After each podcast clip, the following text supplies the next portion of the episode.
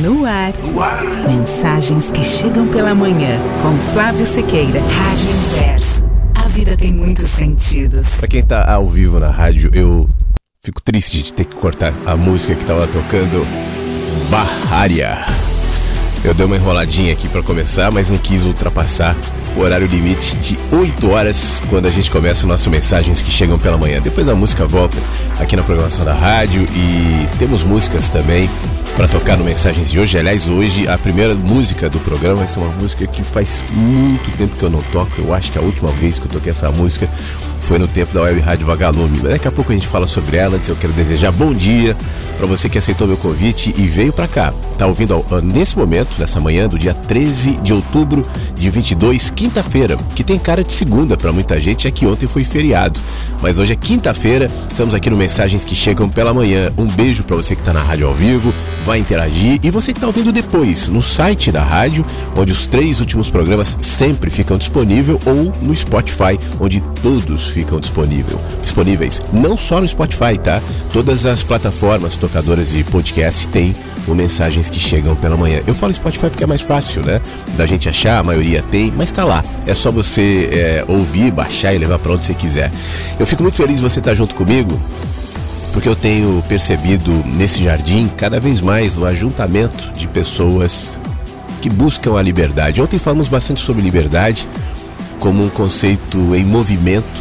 Né? A liberdade não é um, uma situação, um lugar onde você chega e encontrou finalmente a liberdade, lá você estará. Mesmo que você tenha um estilo de vida totalmente adaptado àquilo que você gosta, àquilo que você quer, àquilo que você sente, isso pode, para muita gente, representar um passo de liberdade, mas ainda assim a sua restrição mental, física, no tempo e no espaço, ainda impõe a você uma certa restrição. Nem a gente nunca é totalmente livre. A gente sempre está negociando a nossa liberdade com a estrutura onde vivemos, com a sociedade, com as leis, com as pessoas que você convive, faz parte. Mas a liberdade é um horizonte e a gente segue sempre em direção a esse horizonte, sabendo que o horizonte é só um estímulo ao nosso, novo, ao nosso movimento, mas nunca um ponto final. Um horizonte sempre é substituído por outro. Então eu fico feliz de perceber que ateus e religiosos, gente de direita, gente de esquerda, gente com pensamentos diferentes, com buscas diferentes, mas encontram aqui um espaço para que a gente possa compartilhar humanidades. E por humanidades, eu, eu chamo nossa, as nossas peculiaridades, os nossos olhares, a nossa própria fragmentação, as nossas dores, nossas dificuldades, os nossos anseios, aquilo que nos habita em comum, mas muitas vezes não encontra linguagem. E eu acredito muito nisso. Eu acho que os seres humanos compartilham de vazios, de anseios, de buscas, de aspirações muito semelhantes. Eu, que sou um cara nascido numa grande cidade e que mora numa capital, eu não sei exatamente sobre você nesse sentido o, o índio da tribo mais distante, os homens e mulheres que viveram há 100, 200, 300, 400 anos antes da gente, não importa. Quem está numa sociedade tecnológica na Europa ou na América ou na Ásia, apesar dos hábitos diferentes, da aparência diferente, da linguagem diferente, e por isso mesmo encontra respostas diferentes para os anseios que são os mesmos. Eles são processados por nós e pela nossa cultura e pela nossa linguagem, e a partir disso a gente tenta criar respostas. Aliás, os seres humanos têm feito isso desde que chegaram nesse planetinha. As primeiras respostas tinham a ver com representações simbólicas pintadas nas paredes das cavernas, com o fogo, com a agricultura, com a fé mítica, a fé é, panteísta, e depois isso foi abre aspas aqui, tá? Porque é muito relativa essa palavra nesse caso, se sofisticando, fecha aspas, para que outras linguagens encontrassem representações simbólicas. A religião é esse monstro, não estou falando no mau sentido necessariamente, mas essa coisa enorme, né, que está presente no mundo inteiro com muitas caras, muitas vertentes, muitos deuses, muitas crenças, e a maioria delas reclamando para si própria ser a verdade. É a busca é a busca pelo anseio humano. Outros encontram outras linguagens. A arte, a poesia, a ciência, a filosofia, a intelectualidade, a política, os afetos, a família, os filhos, os maridos, as mulheres, tudo a moda, enfim, a cultura. Tá tem tudo tentando buscar respostas e encontrar um jeito de falar sobre esse vazio que nos habita. E isso nos une. Eu tento enxergar justamente para esse espaço, né, que, como eu há pouco exemplifiquei, encontra tantos meios, tantas linguagens, mas eu tento identificar nele um ponto de contato, um ponto de encontro entre eu e você. Porque se eu quiser encontrar diferenças entre nós aqui, poxa vida, vai ser, como dizem aqui no sul, vai ser trifácil, tchê. Vai ser muito fácil. a gente certamente vai encontrar, não precisa vasculhar muito, não. Vamos conviver dois dias, um dia, a gente já vai começar a encontrar diferenças em muitos aspectos. Agora, se nós nos basearmos nisso, a gente vai viver uma vida de briga, de tentativa de colonização das ideias, das vontades, dos desejos da mente do outro, e a gente vai se intoxicar nesse movimento que hoje eu encaro como o movimento dos dias atuais. Uma briga por mentes, uma briga por corações, uma briga por adesões e, sobretudo, por engajamentos. Essa palavrinha tão em alta, tão desejada, né? tão, de alguma maneira, trabalhada para que as pessoas se engajem, não importa em que. Engajado, você está distraído. Engajado, você acha que está mudando o mundo. Engajado, você acha que está lutando por uma causa real, uma causa verdadeira, e daqui a pouco, não sei se daqui a um ano, dois, cinco, dez, em um determinado momento, provavelmente você perceberá que o seu engajamento era por fumaça, era por ilusão. Tudo passa, tudo passa. As maiores causas, as maiores guerras, as maiores batalhas travadas pela humanidade passaram. Eu não estou dizendo que a gente não deve batalhar por nada, que a gente simplesmente deve caminhar sem objetivos. Não é isso, não, tá? Mas o que eu quero dizer logo na abertura desses mensagens que chegam pela manhã é o seguinte: vem cá, esses objetivos aí são reais, são verdadeiros. E o jeito para avaliar isso, mais uma vez eu repito, porque eu considero isso fundamental. Isso produz o quê? Hum? consciência, sabedoria, pacificação ou não? Produz outra coisa. Vale a pena? É isso que a gente faz aqui. Como eu escrevi hoje nas redes, se é para comunicar, e aí eu, no meu caso aqui, se essa é minha meu ofício, né, que seja que a minha comunicação seja geradora de reflexão, que às vezes pode ser, como diz a vinheta aqui, ardida mas pode ser pacificadora e, e, sobretudo, pode nos fazer pessoas melhores. Essa é a minha intenção. Junto com muita gente que ouve mensagens, que cada vez mais participa do Mensagens que Chegam pela Manhã, eu estou muito grato e feliz pela participação de tanta gente querida que manda mensagens de WhatsApp, que manda mensagem no site da rádio. Você sabe que tem essa possibilidade, né? Na página da Rádio Inverso, ali do lado direito, tem um negocinho, uma coluninha escrita Deixe o seu recado. Aí tem um monte de recado embaixo. Pois é, embaixo tem a, a opção Deixe seu recado ali em amarelo. Aí você clica e escreve, e eu leio. Simples assim. Se você preferir o WhatsApp, tem duas modalidades. Você pode escrever, normal, tipo, deixe seu recado aqui do site, ou essa, essa outra opção eu, eu priorizo aqui na, na medida que vai chegando. Manda um áudio. Sabe por quê? É, quando eu falo que a nossa humanidade nos conecta, né? Eu estou incluindo a tua voz, o teu jeito, teu pensamento, aquilo que você quer dizer, não importa o que seja, né? E isso é muito legal para tornar esse jardim mais amplo. Esse jardim não tem muros, não tem cercas, não tem plaquinhas dizendo só pode aqui, não pode ali, é isso, é aquilo. Não, aqui é livre, é aberto para que pássaros, para que borboletas, para que joaninhas, para que bichinhos de todos os lados se aproximem e se manifestem. Então, essa é a oportunidade para você se manifestar, manifestar nesse ambiente de, de paz, de abertura de promoção de consciência. Anota o número aí, tá? Eu vou falar lentamente. 51. Esse é o código de Porto Alegre onde estou. 51 992 46 19 60. 519 92 46 19 60. Combinado? Hoje tem algumas leituras aqui no Mensagens que chegam pela manhã. Eu estou pensando hoje em acionar os nossos residentes. um deles sou eu mesmo. eu peguei o livro Mensagens e vou, e vou ler algumas coisas do Mensagens.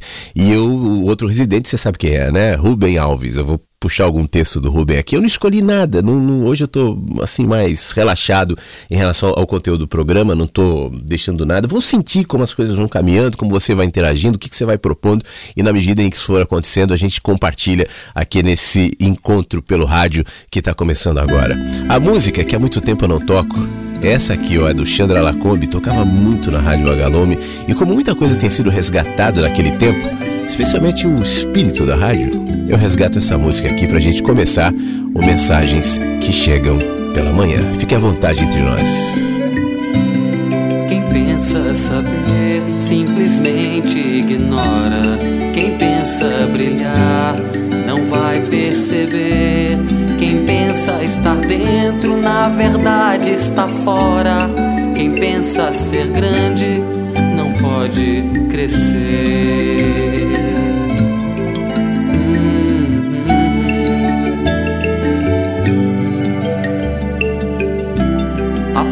Palavra não diz, mas a atitude revela.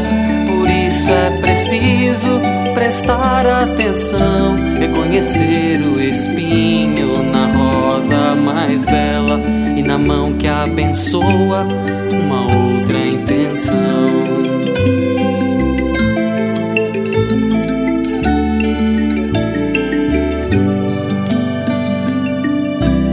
Quem pretende ensinar antes deve aprender com a pureza da água e a doçura do mel. Cuidar para o amor sempre prevalecer. Ser um com a verdade que está além do véu.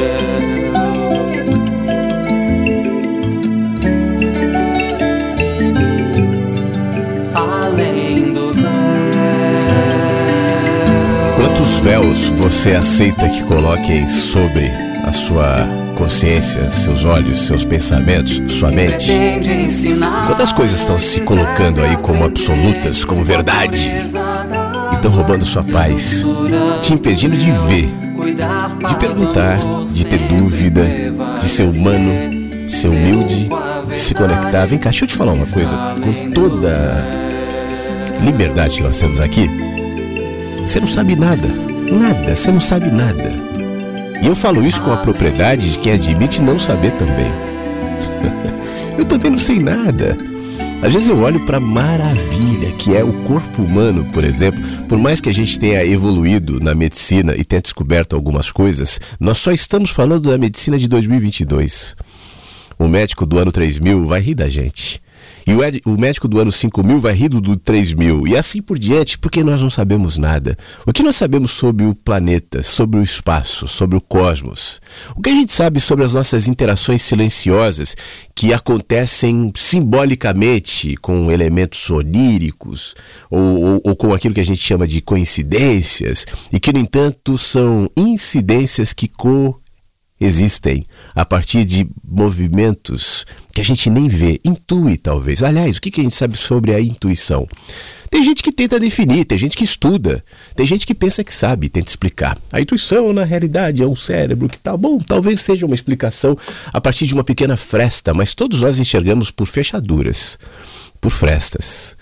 E por mais desesperador que isso possa parecer com quem, para quem tenta ter o controle, é, eu admito que é libertador. Porque tudo se torna potencialmente novo, misterioso e aberto. E eu não vejo outra maneira para que a gente se aproxime e, cresça em sabedoria. A consciência daquele que sabe e que e- e- e sabe que não sabe, né? E não o contrário, quem pensa saber.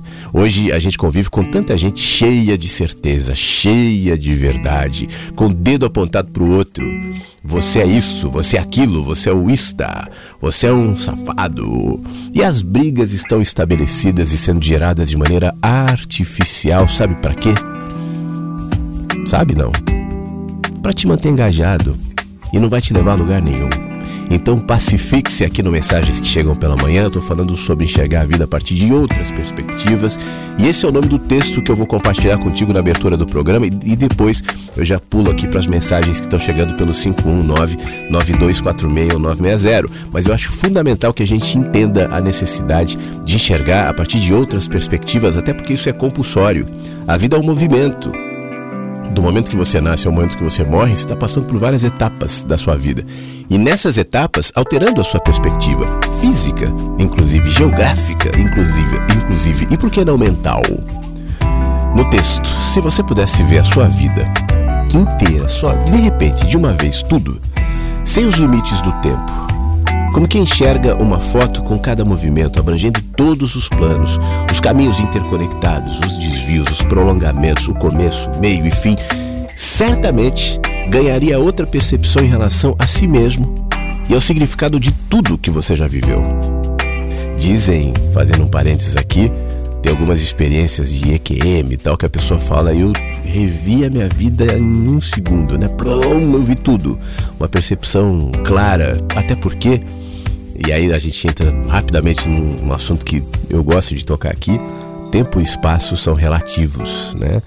Eu vi minha vida em um segundo, eu ainda trago para a percepção mental do tempo algo que existe fora do tempo, que é a vida. A vida é. A vida acontece, mas eu preciso do tempo como mídia para processar a experiência de passado, presente e futuro.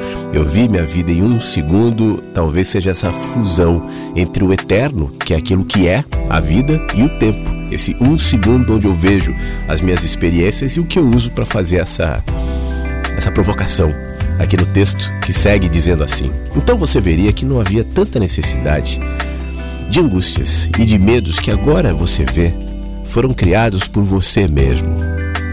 Aliás, é só você perceber seu passado, você vai identificar quantas angústias desnecessárias. Olhando para trás, ficaria claro que cada situação, sejam as boas ou ruins, seguiam um fluxo harmônico, exatamente como acontece na natureza, colaborando para o desenvolvimento de sua flora, no seu caso, a sua construção pessoal, transformando, abrindo sua mente a novas experiências, amadurecendo o seu olhar, podando, regando, semeando, colhendo.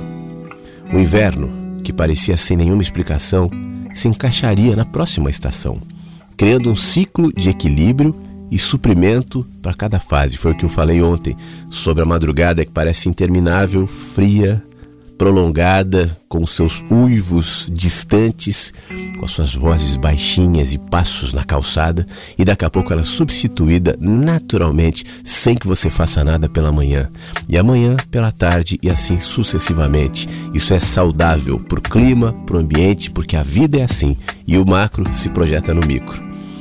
Olhando de longe, você lamentaria não ter percebido. Seria mais ou menos como um tapete, cheio de alinhamentos, desvios, desconexões, sem nenhum sentido na parte de baixo. Mas tudo muda quando se olha do outro lado e percebe que nada foi por acaso, que a arte ficou maravilhosa. Talvez vendo a vida sem os limites do tempo, você se arrependa de tantas reclamações lamurientas, projeções do que acreditava ser o ideal, sem te dar chance para calar, para ouvir. Aprenderia a ficar quieto quando ao redor só tem barulho, ruído, sabe? Não, tipo agora, assim. Ruído, ruído, barulho, barulho, barulho. Redes sociais. Aliás, eu, eu quando escrevi esse texto, nem sei se eu tinha rede social, mas eu acho isso tão claro hoje nas redes sociais, né? Barulho, barulho, barulho, gritaria, gritaria, gritaria. calma, se aquete. Aprenderia a ficar quieto quando ao redor só tem barulhos e escutaria a própria voz interior que sussurra não grita. Observaria melhor quanta gente apareceu para te ajudar no seu caminho e você desprezou. Isso é importante. Talvez você esteja esperando a ajuda ou a palavra que você quer ouvir ou o toque da vida a partir de um guru, de um religioso, sei lá, você tem uma expectativa, você espera o ET, né? Eu vejo muita gente, o ET vai vir me contar. Bom, quem sabe é o motorista do aplicativo? Hum? Quem sabe é um, sei lá, uma rádio? Quem sabe é alguém que passa por você no corredor de um shopping, conversando com outra pessoa, faz um comentário e aquele comentário te desperta, te dá um insight. Nunca aconteceu isso com você, comigo várias vezes.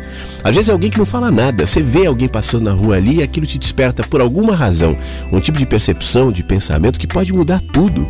Essa é uma pessoa colocada ali para te ajudar, mesmo que a pessoa não saiba.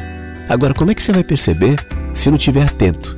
Ou estiver sempre fixado na expectativa de que a ajuda vai vir de lá? A gente vive rodeado por espantos. São 360 graus no meu caminho de possibilidades, mas eu só olho para a proa, eu só olho para um lado, eu só olho para lá. Quantas oportunidades desperdiçadas. Quantas chances sufocadas pela sua cegueira, pela pena de si mesmo que você adula.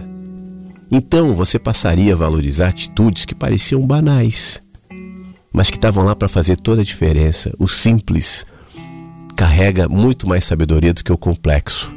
É aquilo que eu falo aqui todos os dias. Aprenda que você não precisa de mais, mais, mais, mais, mais, seja lá o que for, tá? É menos. Sossega essa busca e percebe em você o que você carrega de excessos. Só vá tirando esses excessos, tirando as tintas da parede para que você chegue à cor original e então se enxergue, se reconheça e se pacifique. Você ficaria chocado ao perceber quantas e quantas e quantas oportunidades você teve, mas não viu, com suas reticências, suas insistências, suas autossabotagens. Mas hoje, na relatividade, vivendo as relações contraditórias, mergulhado nos limites do tempo e do espaço, olhando a partir de uma única perspectiva que segue o mesmo fluxo, a massa, né? Isso tudo parece devaneio, parece até coisa de autoajuda. O fato é que, mesmo assim, apesar disso, alguns vêm. E parece que eu ouço algumas vozes assim falando: É, mas é difícil. Ah, mas é fácil para você. Quem disse que é fácil para mim? É difícil sim, eu sei.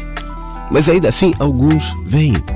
Esses aprenderam a projetar-se sobre os seus condicionamentos e arbitraram a si mesmos a prerrogativa de serem mais do que serizinhos que reclamam entre uma refeição e outra, entre o bom dia e uma noite, entre o nascer e o morrer. Ai de mim! Dentro de nós, ouve aqui, dentro de nós, dentro de você, não importa quem seja você, Dentro de você existe uma dimensão que não se baseia pelo que vê, que não se limita pelo campo visual e enxerga as conexões que se tocam, as experiências que nos melhoram, as percepções que ressignificam o caos. Até porque ninguém pode evitar a tragédia, o caos, a dor. Claro, em determinados momentos a gente até pode. Mas estou falando de maneira generalizada, todos nós estamos expostos a dias difíceis, a complicações. Agora a questão é como é que você olha para isso? Como é que você responde para isso? É isso que faz a diferença. Dê a essa dimensão que eu cito o nome que quiser, não importa. Mas resgate-a. Hoje, por exemplo, você tem uma chance. Né? Você está aqui, não está? Você poderia estar tá vendo briga política na internet, mas você está aqui. Temos uma chance de sairmos da caverna, aquela que Platão ilustrava lá atrás, essa caverna se reproduz de tantas maneiras e de tantas formas. Me parece que desde Platão, aliás, de antes de Platão, mas a gente continua dentro das nossas cavernas, olhando para as sombras, ouvindo os ecos e acreditando que essa é a realidade. Temos uma chance de sairmos da caverna, de olharmos lá fora, de entendermos um pouquinho mais sobre a vida e sobre nós mesmos, e um pouquinho já é suficiente. Eu não estou falando sobre os mistérios absolutos e profundos da vida, até porque eu não tenho nenhuma pretensão, até porque antes eu precisaria saber, eu não sei. Mas se a gente melhorar um pouquinho na nossa consciência, se a gente der um passo, poxa vida, já conta tanto diante de uma realidade num mundo onde as pessoas, ao invés de um pequeno passo para frente, dão tantos para trás o tempo inteiro. Tudo coopera para que assim seja. E todas as experiências são materiais para a nossa construção interior. Então afaste-se do quadro, mude a perspectiva, olhe a partir de outro ângulo. Faz assim, para que você comece então finalmente a entender. Do livro Mensagens que Chegam pela Manhã, aqui na Rádio Inverso. E o nosso Mensagens que segue agora, ao vivo, deixa eu ver o que está chegando aqui de mensagens. Lembrando que você pode mandar a sua pelo 519-9246-1960. Antes disso, me responde uma coisa. Já tomou café, não? Já? Então prepara um cafezinho aí. Eu tomei já. Aliás, eu fiz um, um storyzinho no, no Instagram mostrando um pouquinho do estúdio aqui, da bagunça toda. Eu vi que eu deixei uma, uma xícara suja ali também. Poxa vida, eu sou horrível nesse sentido. Eu preciso melhorar. Eu, tem gente que às vezes pensa que eu sou extremamente organizado, né? Queria eu ser uma pessoa extremamente organizada. Mas eu, eu até dei uma arrumadinha para aparecer na câmera, assim, para os livros não estarem tão espalhados tal, mas é fogo. Eu me lembro a primeira, uma das primeiras vezes, eu já vou aqui para os áudios, que eu fui fazer um, Eu, uma época em Brasília, eu produzia um, um programa, eu, eu produzia e dirigia um programa que era para TV. E eu sou um cara do áudio, né? Não do vídeo. Eu me sinto muito melhor no áudio do que no vídeo. Por isso que eu não, não, não faço lives em vez de fazer a rádio. Eu quero fazer a rádio. Mas eu me lembro que eu fiz uma filmagem e tal com o Homero Reis, um amigo querido. E depois que a filmagem foi ao ar, acho que foi a filha dele ou a mulher dele. Eu sei que era uma mulher, porque essas coisas, as mulheres são muito melhores. Ela olhou e falou assim: vocês precisavam deixar aquela coisa de álcool e aquela flanela parada atrás da câmera. Falei, uau, eu não vi o Homero, eu também não vi. A gente não vê. É fogo isso, não é um negócio que grita ali nos olhos mais sensíveis.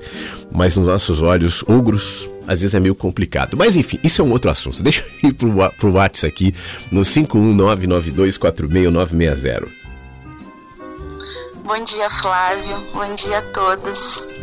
Principalmente neste momento.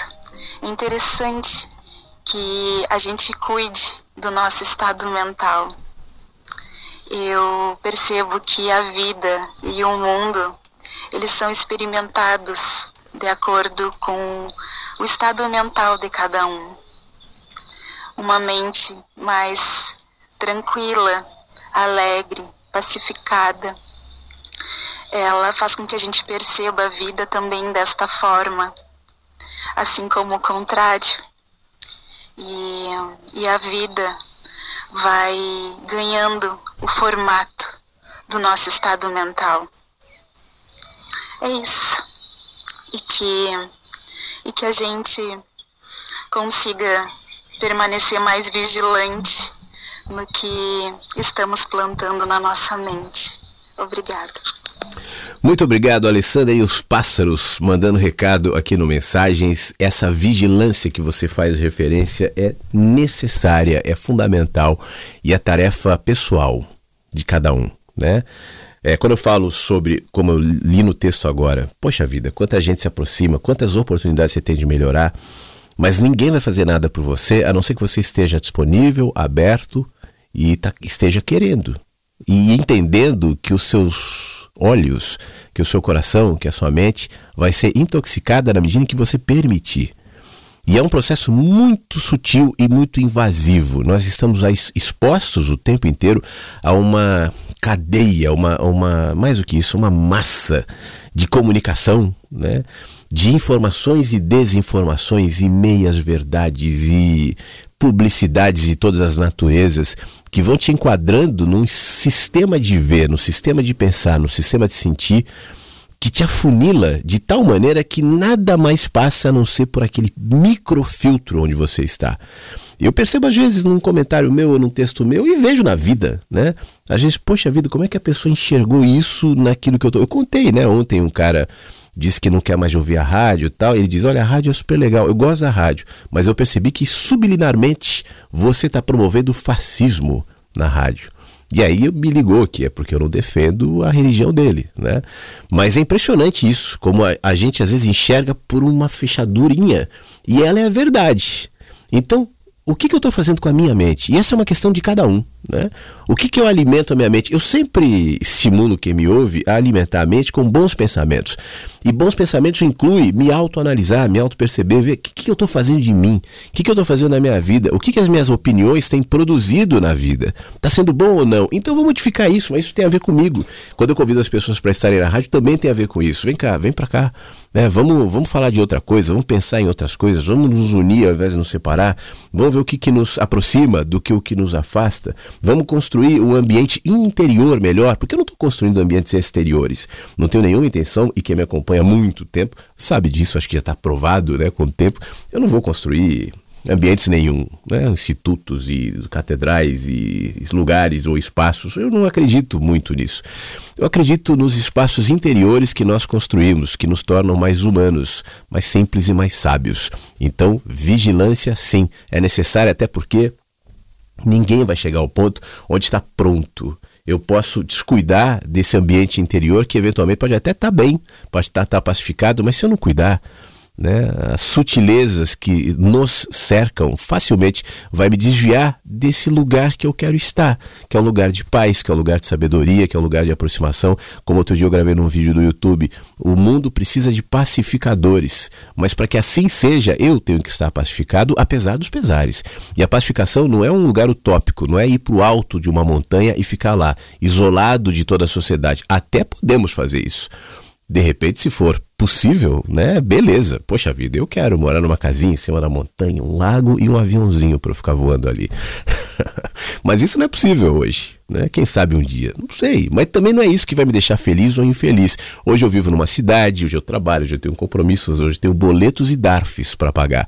Então, apesar disso, me pacificarei. Esse é o meu desafio e é isso que me melhora. Obrigado, tá, Alessandra? Deixa eu agradecer o nosso querido Alan, que há muito tempo não vinha aqui. Hoje eu fui convidá-lo para estar na rádio. Alan, um abraço para você, meu amigo. Não estaria a humanidade indo no contrafluxo da inevitável evolução e expansão? Alan, eu acho que a humanidade é, tende a ir nesse contrafluxo desde sempre. Não é hoje, não eu, bom, você já ouviu a rádio há muito tempo, tal, você sabe disso que eu falo. Eu não acredito nessa evolução como um, um estágio onde nós chegaremos finalmente, ocuparemos ali para sempre um paraíso e todos seremos felizes e harmoniosos. Eu acho que não.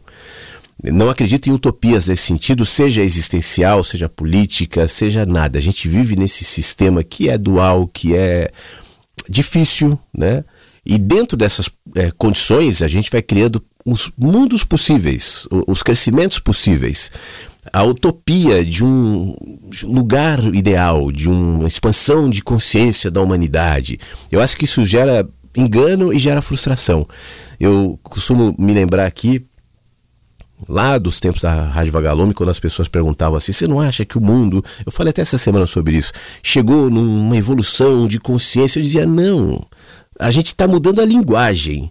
Mas é só olhar para o mundo que você vê que nós estamos muito distantes desses portais que se abririam em 2012, 2000 não sei quanto, e a consciência. Isso gera uma expectativa que me faz olhar para fora, esperar como tem sido desde sempre a salvação que vem dos céus. As nuvens se abrirão e um apocalipse né, nos elevará repentinamente para uma condição que não vem. E eu deixo de fazer o trabalho necessário e possível, levando em consideração que nós sempre seremos seres fragmentados. Nós não temos consciência do que é o bem ou do que é o mal, a não ser por nossas convenções éticas e temporárias. Hoje, Alain, nós, homens, que vivemos no século XXI, no ano de 2022, no dia 3 de outubro, que vivemos no Brasil, homens porque eu estou falando com Alain, mas obviamente que eu incluo mulheres também, todos, né? Hoje nós temos um, certo consenso do que, é bom, do que, é mal, do que, que é certo, do que é errado, e, e provavelmente nós concordaremos na maioria das coisas.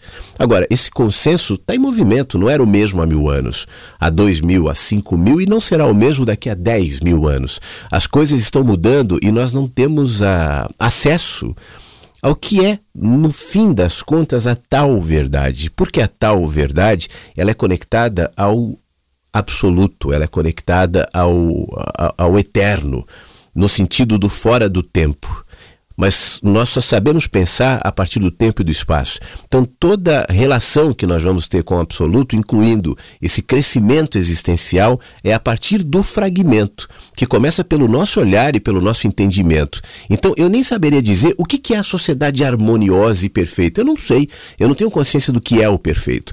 O máximo que eu posso chegar é melhorar isso em mim, me harmonizando. Né? Eu acho que a palavra harmonia faz muito sentido nesse processo. Harmonia com a vida não é uma palavra que se conecta a um conceito ético, tá? É uma condição existencial. Eu me harmonizo contigo, mesmo que você seja diferente de mim. A minha harmonia contigo não implica em você ser igual a mim ou eu igual a você, porque isso nunca vai acontecer.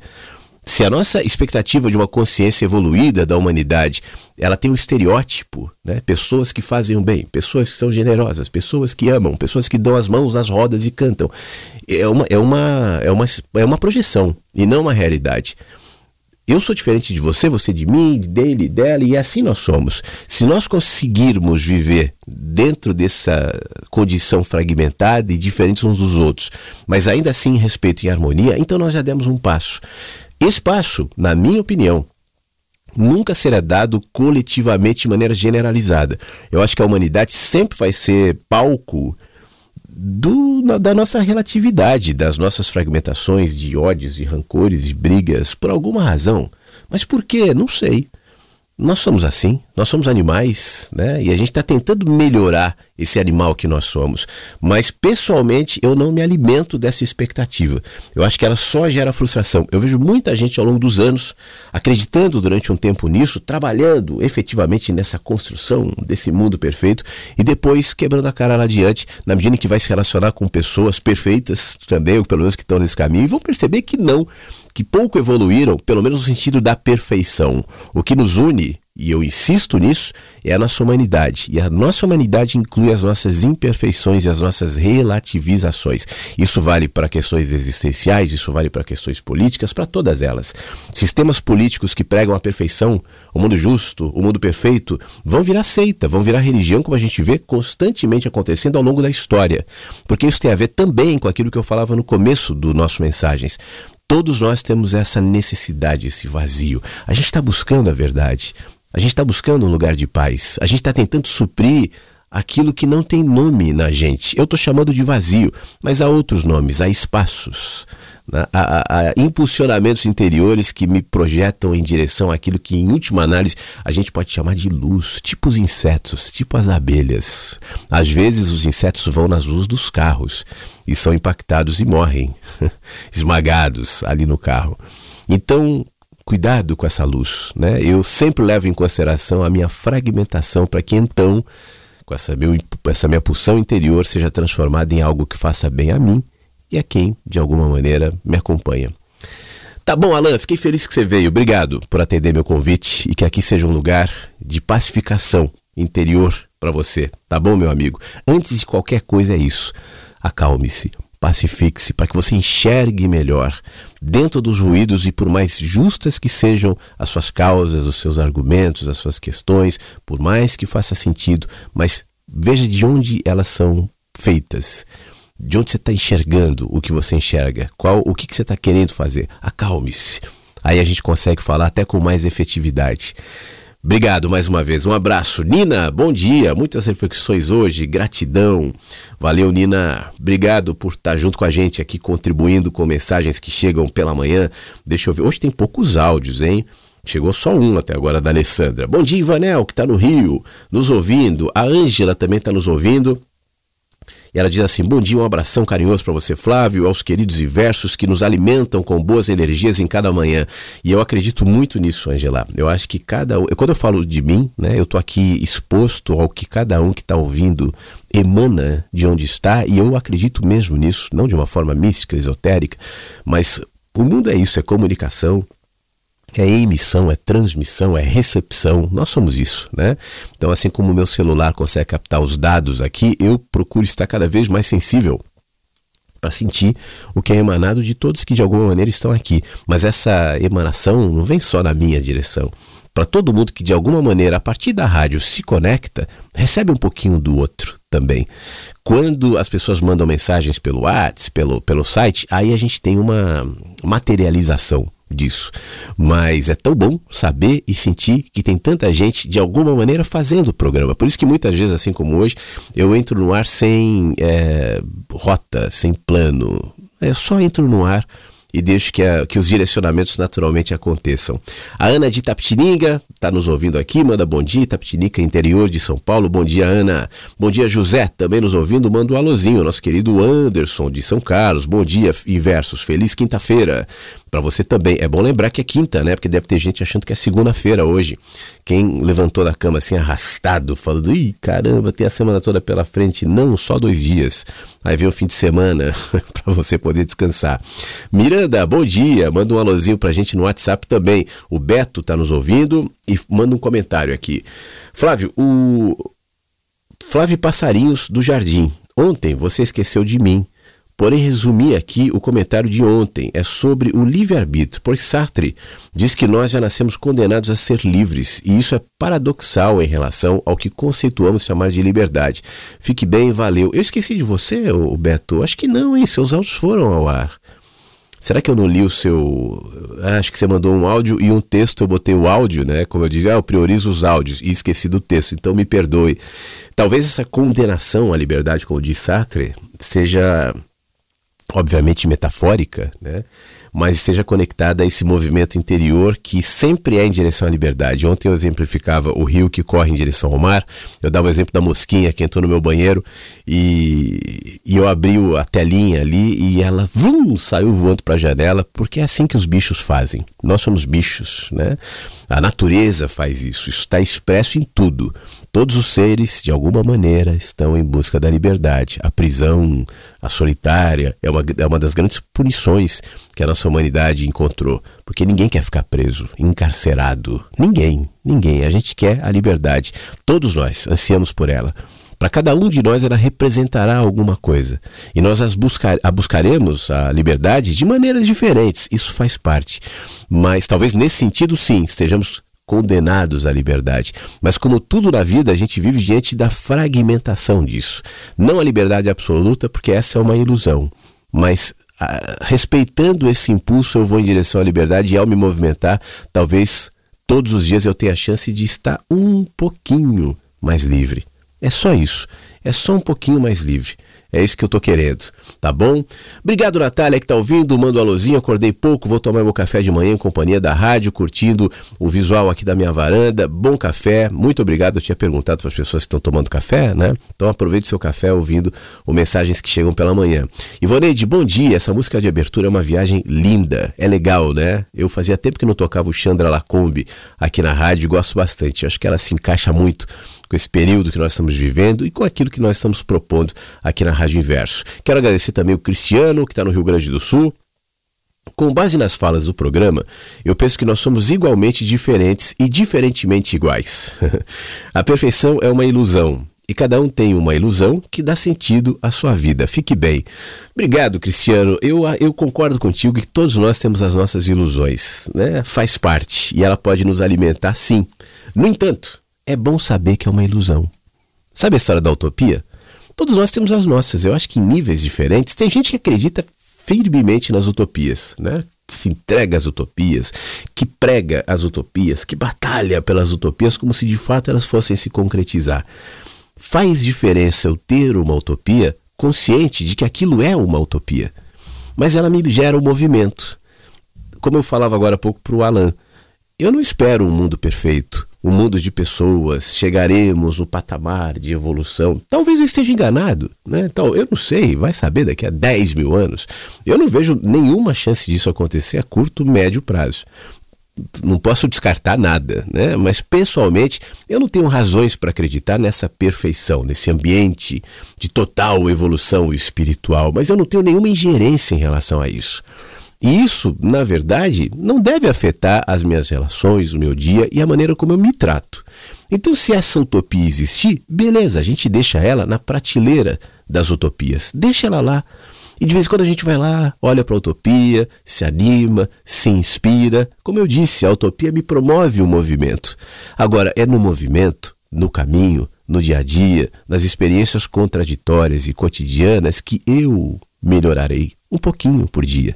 Também não vou ficar perfeito. A utopia não se aplica ao micro também, não é só ao macro. Quem é o ser humano que é perfeito, né?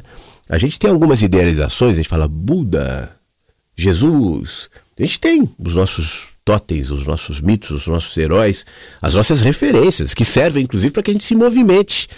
Mas sei lá, se você convivesse mesmo com Buda, será que você sentiria que Buda é perfeito? Jesus ou outro? Todos nós temos a nossa fragmentação. Olha, uma vez que a gente entra nessa camada chamada humanidade, né? Necessariamente a gente vai lidar com nossas próprias relatividades e às vezes a gente vai falar coisa que não quer, vai fazer coisa que não gostaria, vai sentir coisa que não queria que estivesse aqui, porque isso é a nossa condição. E é bonito, inclusive, não é ruim, não é errado, não é feio. É o retrato da humanidade. Conviver com essa imperfeição e aceitá-la em mim me faz ser mais generoso, mais tolerante contigo. Eu sei que isso não vai ser possível em mim, ser perfeito. Por que, que eu vou esperar isso de você? E se a gente caminha juntos com essa consciência, nosso caminho é mais leve. Se o nosso caminho é mais leve, nosso olhar é mais pacificado. Se nosso olhar é mais pacificado, nossa mente está mais aberta, mais sensível. E se for assim, eu estou mais disponível para ouvir a vida e para aprender. A perfeição é um peso. Eu vejo assim. É um aquela pedra de mil toneladas que só me achata, me coloca na expectativa de algo que não vai se concretizar, afinal de contas. Quanto mais eu olho para mim e para você e para a vida, mais consciência eu tenho que, na verdade, assim como os grandes filósofos já especularam, a gente não sabe quem é. Mais do que isso, a gente não sabe nem o que é. Mas essa é uma descoberta linda e compartilhada por cada ente, por cada indivíduo que assume essa ignorância comunitária e coletiva e diante dela humildemente se abre para todos os dias, não de uma vez por todas, não definitivamente, mas que aprenda a responder na verdade quem eu sou. Eu não sei, na verdade, quem eu sou. Já tentei calcular o meu valor, mas sempre encontro o sorriso e o meu paraíso A gente é desse jeito, criando conceito pra tudo que restou. Meninas são bruxas e fadas. Palhaço é um homem todo pintado de piadas. Céu azul é o telhado do mundo inteiro. Coisa que fica dentro do meu travesseiro. Mas eu não sei, na verdade, quem eu sou.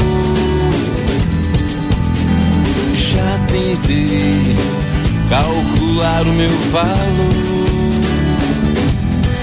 Mas sempre encontro o sorriso e o meu paraíso é onde estou. Na verdade, quem eu sou. Descobri da onde vem a vida, por onde entrei, deve haver uma saída. Mas tudo fica sustentado pela fé. Na verdade, ninguém sabe o que é. Velhinhos são crianças nascidas faz tempo. Com água e farinha, colo, figurino e foto em documento. Escola é onde a gente aprende palavrão. Tambor no meu peito faz o batuque do meu coração.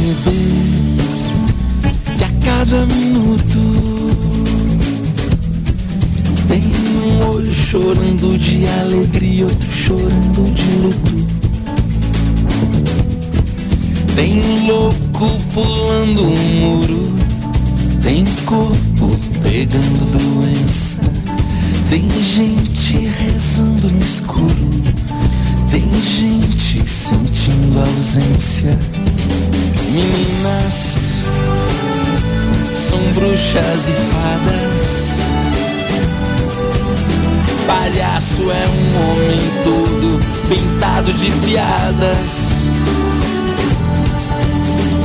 Céu azul é o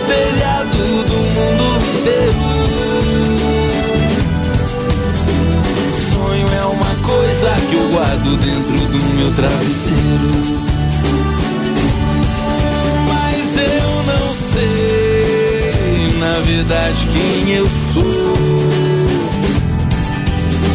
Já tentei calcular o meu valor, mas sempre encontro o sorriso e o meu paraíso é onde estou. Ninguém sabe quem é. Eu Ninguém. não sei, na verdade, quem eu sou. E talvez. Isso é só um chute, tá? Mas talvez ninguém, nenhum de nós saiba exatamente quem é. Porque não existe o quem. Existe o nós. Existe o eu. Um. Aquilo que eu chamo de eternidade, de eterno. E esse eu se fragmenta em nós, em eu, eu, com E minúsculo, em Flávio, em José, em Maria, tal. Mas o ente que é conectado ao universo vive nessa dicotomia, nessa esquizofrenia entre ser ente e ao mesmo tempo ser universo. E aí eu tento me enxergar como um ente que envelhece, que adoece, que sangra, que morre e que é sustentado por um esqueleto e que não sabe o que é o bem ou o que é o mal e que não conhece a verdade, mas ao mesmo tempo ouve uma música tocando dentro, que se conecta à música que sai dos mares, que sai das estrelas, que sai do céu, que sai do outro e que sai da vida. Por ela ser sutil e silenciosa, eu não desenvolvo a minha habilidade de ouvir e eu prefiro ouvir os ruídos que são mais perto do meu ouvido. Esses que nos separam. Esses que tentam decretar quem sou eu, quem é Deus, que é verdade, que é mentira, o que é a vida, o que é a morte. E por algum tempo, até por insegurança, eu me apego a eles. Agora eu sei, encontrei a boia no meio do oceano. Mas talvez seja melhor eu largar a boia e boiar e deixar que as águas me levem para um lugar tranquilo, porque eu confio na natureza, porque eu confio no oceano. E eu não tenho que brigar com o oceano e me debater no oceano, pegando todas as boias que se colocam no meu caminho, até porque grande parte delas são âncoras e não boias. E talvez elas me deixem ainda mais tenso e menos propício a flutuar, a me acalmar, a navegar em paz.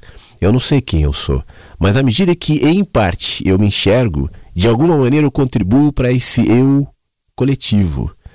Quando eu melhoro, de alguma maneira, a humanidade melhora, mesmo que eu não tenha como mensurar isso. Mesmo que isso não necessariamente gere nenhuma implicação objetiva e direta a curto prazo. Isso não vai interferir nas eleições, não vai interferir na economia, não vai interferir nos humores, não vai interferir na troca de brigas, de acusações, na desinformação e nessa realidade caótica que nós estamos vivendo. Mas eu não vejo.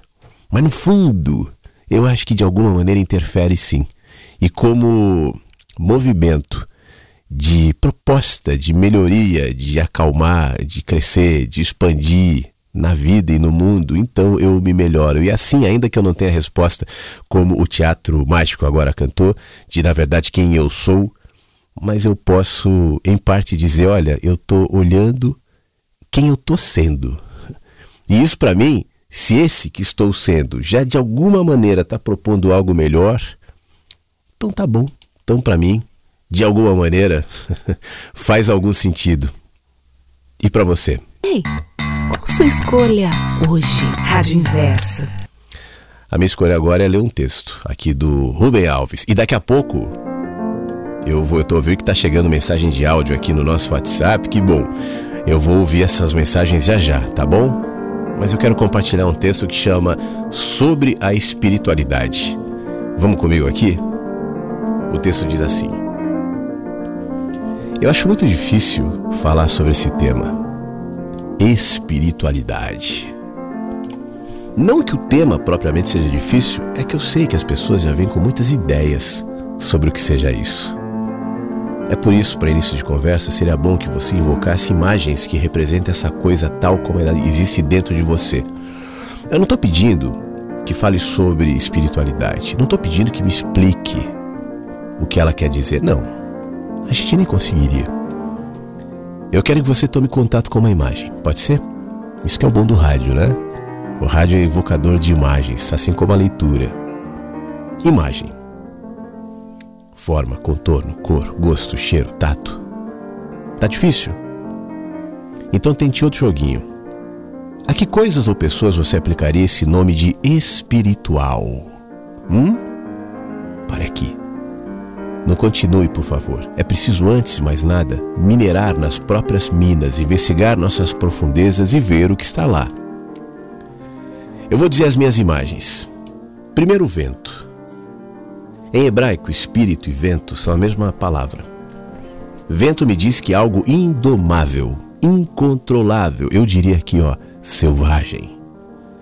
Lá em Gênesis, no, como diz o Rubem Alves no livro sagrado, diz que quando se descreve o caos primitivo, está dito que o vento de Deus, espírito, pairava sobre as águas.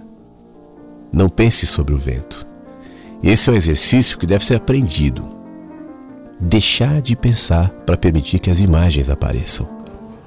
É assim que surge a inspiração poética, e já que a gente está falando do livro bíblico de Gênesis, lá se diz que nos tornamos seres humanos quando Deus nos soprou o vento da vida. E isso é dito em outros lugares, de vento, vento, espírito, vento. O texto clássico de Jesus na conversa com Nicodemos diz: "O vento sopra onde quer". Por favor, é importante não pensar literalmente, tá? Essas são metáforas poéticas. Trate de começar a voar nas costas do vento para compreender o que é a espiritualidade e o que isso significa. Vento me faz lembrar de liberdade, espaços vazios, ausência de forma. Voar quando eu penso no espírito, me sinto parecido com uma pipa, flutuando, ou no meu caso aqui, como uma asa delta. Você sabe que, fazendo um parênteses, né, quando você faz um salto de asa, é uma das coisas mais marcantes e que, para quem vê de fora, assim, vê aquelas asinhas flutuando no céu, é um esforço físico forte, porque o vento é muito forte e você está controlando a asa com o deslocamento do seu corpo. Né? E de alguma maneira sustentando ali na barra em relação ao vento. Então você ouve aquela, aquela tela no vento. A relação com o vento é, é algo muito presente e ali gera o voo. Ou, como diz o Rubem Alves aqui, uma nuvem, por exemplo. Aí seria bom você pensar nas coisas que nos fazem voar nas coisas que nos tornam pesados como pedras. Tem pessoas que nos fazem voar. A gente se encontra com essas pessoas e leva um bruto susto. Primeiro, porque o vento começa a soprar dentro da gente. E lá, de cantos escondidos de nossas montanhas e florestas internas, aves selvagens começam a bater asas. E a gente não sabia que tais entidades mágicas moravam dentro da gente. E elas nos surpreendem. E nós nos descobrimos mais selvagens, mais bonitos, mais leves e com uma vontade incrível de subir às alturas, saltando, saltando de penhascos, pendurados numa asa delta. Olha a asa delta vindo. E eu acho que o nome disso é fé. Outras, ao contrário, nos fazem pesados, graves, pés fincados no chão, sem leveza, incapazes de passos de dança.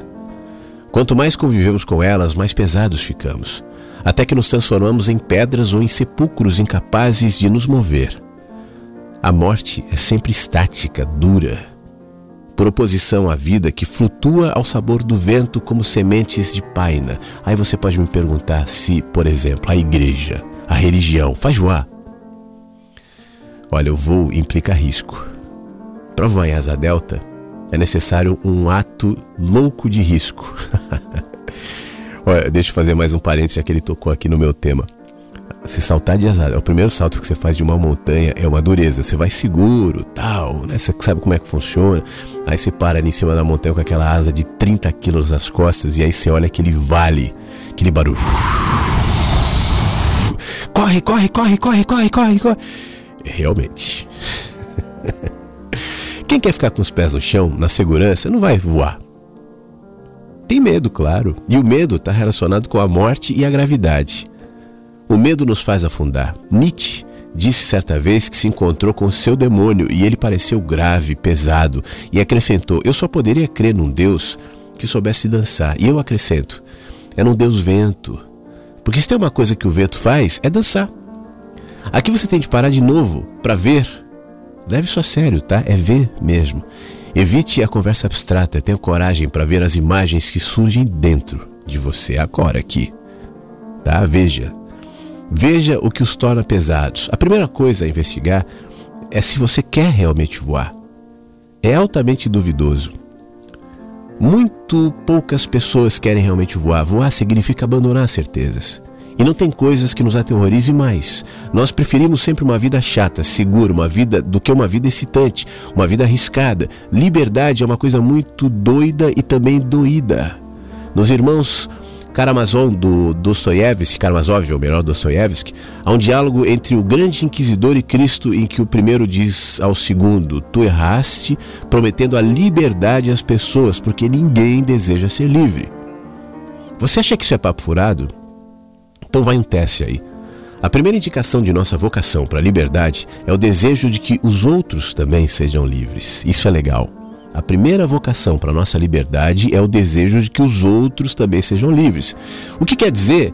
Liberdade para andarem os seus próprios caminhos, pensarem o que pensam, serem o que são, crerem no que creem. Ficam livres e livres de mim, inclusive. Agora, para isso, é preciso que eu não pretenda ter a verdade. Todas as pessoas que acham que possuem a verdade não podem permitir a verdade do outro. Hoje eu acho que o exemplo mais claro disso é a política, né? Quem pensa ter a verdade um outro é o inimigo. E é claro, se eu tenho a verdade, o pensamento diferente de qualquer pessoa só pode ser um erro, óbvio. E por que razão nesse mundo deveria eu permitir que o erro continue? eu sei a verdade. Todas as pessoas que pretendem possuir a verdade estão condenadas a serem inquisidoras. Elas têm horror, horror ao vento. Tratam de engarrafar o vento. Não é isso que as pessoas religiosas, de professores de escola dominical até o santo ofício fazem. Isso nada dizemos, ou melhor, isso para nada dizermos de forma secularizada da religião, sejam partidos políticos, o horror, a dissidência, traidores movimentos terapêuticos, ideologias, aos medos pessoais. Resumindo a nossa condição, podemos dizer que somos uma combinação de ansiedades e de defesas contra elas. As defesas assumem as mais variadas formas, desde o falatório separar, tanto de sermões a cultos quanto de relações pessoais, até certeza dogmática ou cerebralismo o falatório impede que haja o silêncio e evite o, evita o melhor o aparecimento das imagens selvagens que moram nele. Ele, o falatório, nos defende de nossa própria verdade, que não conhecemos e nem queremos conhecer. As certezas dogmáticas paralisam a vida e congelam tudo, tudo fica solidificado e morto. E assim somos libertados da angústia de nos movimentar internamente e o cerebralismo nos defende do contato com nossas próprias emoções. Mas há palavras que nos fazem voar. E eu tentei dizer alguma coisa sobre isso no primeiro capítulo de um livrinho chamado Poesia, Profecia, Magia. Palavras que nos fazem voar a poesia. O discurso científico, por exemplo, trata de dizer como é o mundo sob o ponto de vista da sua manipulabilidade Aquilo que, a, que normalmente damos o nome de realidade é apenas uma possibilidade. A frestinha que eu falo é uma possibilidade entre muitas outras. É bom não se esquecer nunca do Guimarães Rosa que diz tudo é real porque tudo é inventado. Entendeu? Então presta atenção nas imagens que essa afirmação te provoca. Já o discurso poético não quer dizer este mundo real. Ele diz o mundo sob o ponto de vista do desejo, aquilo que falta no mundo. Isso pode parecer meio esquisito, mas você teria de pensar seus próprios pensamentos. E é isso que nos diferencia, por exemplo, dos animais. Ou dos outros animais, né? Eles vivem em meio às presenças, mas os humanos somos moradores das ausências. Eu desejo reconhecer que algo está faltando. Esse é, o, esse, é esse é o desejo, o reconhecimento de que algo falta. A saudade. Eu sugeriria que espiritualidade tem algo a ver com isso. Viver em meio à presença de uma ausência. É daí que surge tudo que de belo fazemos: o amor, a poesia, os jardins, a música, as revoluções, tudo. Fazemos essas coisas para completar esse pedaço que está faltando. Pedaço de mim que me arrancaram. Eu sou espiritual por causa disso Do meu corpo sai uma música. Eu falei dela agora há pouco, né? Do meu corpo sai música, um suspiro, um desejo, uma saudade de algo que eu não encontro. E penso que sinto no vento o cheiro dessa coisa. Não, não é o desejo de uma casa, de uma namorada, de um carro, não. É aquela, ainda que, faço parênteses aqui, muitas vezes esses objetos, né, a casa, o carro ou a namorada, enfim, podem receber a projeção desse vazio, desse desejo, mas esse desejo não se contentaria em nenhum desses lugares, porque é aquela tristeza que permanece, mesmo quando, quando todas essas coisas pequenas são satisfeitas. Nós somos incuravelmente pranteadores de algo que se perdeu e que desejamos reencontrar no futuro, mas para isso é preciso saber o nome do desejo. Acontece que somos banais e quando tratamos de falar o nome do nosso desejo, esse grande desejo, esse nome sagrado, nós falamos depressa demais, sem nos darmos conta de que não sabemos o seu nome. O desejo é como o nome de Deus. Os hebreus não podiam pronunciá-lo e por isso mesmo se esqueceram dele. Se soubéssemos disso, falaríamos menos em nossas orações. Aliás, isso já foi tema aqui no Mensagens várias vezes, né? Eu já sugeri muitas vezes que a sua oração seja a sua respiração. Porque compreenderíamos que falação é embrumação. É preciso descobrir o nome do nosso grande desejo, aquele por cuja causa abandonaríamos tudo aquilo que nos faria bem-aventurados. Mas isso requer trabalho, muito silêncio, muita escuta, muita sinceridade, desaprender as conversas, os ruídos, aprender a fala poética, em que cada palavra é absolutamente indispensável. Dizer o nome do nosso grande desejo. Bom, dizer o nome do nosso grande desejo é orar. É só isso que é orar. O resto é blasfêmia. Espiritualidade, a busca desse desejo perdido, desejo de vida, que nos libertaria dos desejos de morte que nos petrificam. Por isso, existe aqui um homem que anseia pelo céu. É preciso voar.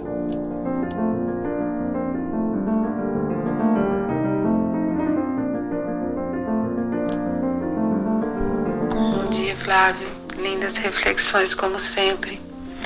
Eu acredito que a experiência humana ela é muito sobre aprender. E a cada tempo a gente aprende uma nova coisa, uma nova lição.